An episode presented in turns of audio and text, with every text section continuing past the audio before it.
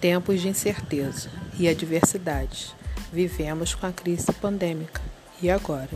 Como pôr em prática tudo o que foi planejado e que, diante de uma reclusão social, ficamos limitados a dar prosseguimento? Será que tudo está perdido? Ou Deus quer nos ensinar uma grande lição?